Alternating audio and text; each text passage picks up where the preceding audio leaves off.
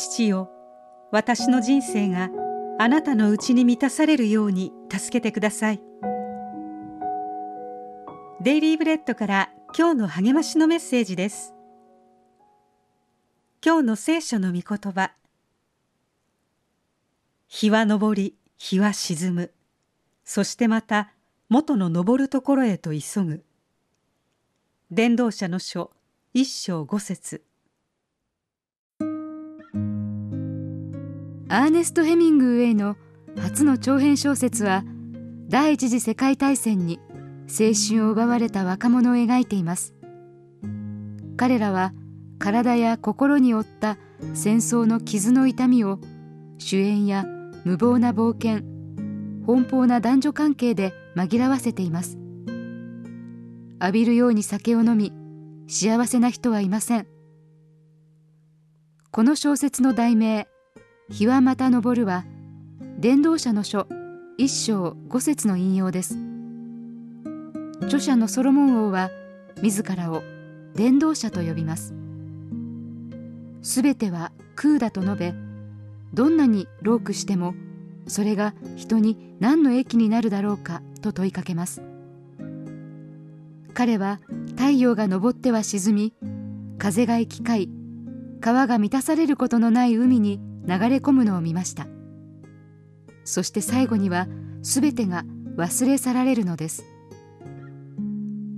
ヘミングウェイもソロモンもこの世に生きる虚しさを突きつけます。しかし伝道者の書は明るい予兆も示してくれます。それは永遠の世界と真の希望の存在です。伝道者の書が示すのは人の姿だけではありません。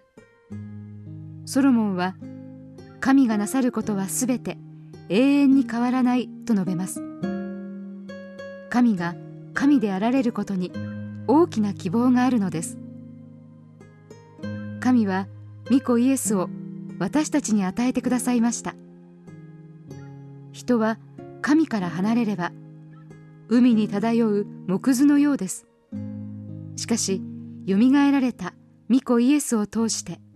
私たちは神と和解します。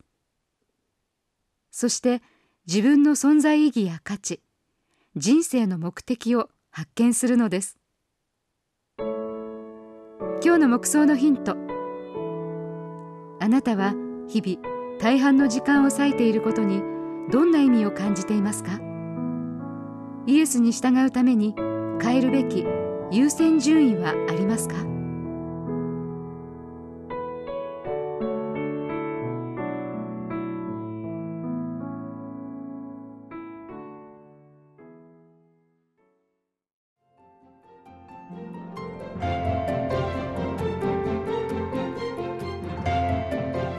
今日のお話いかがでしたか？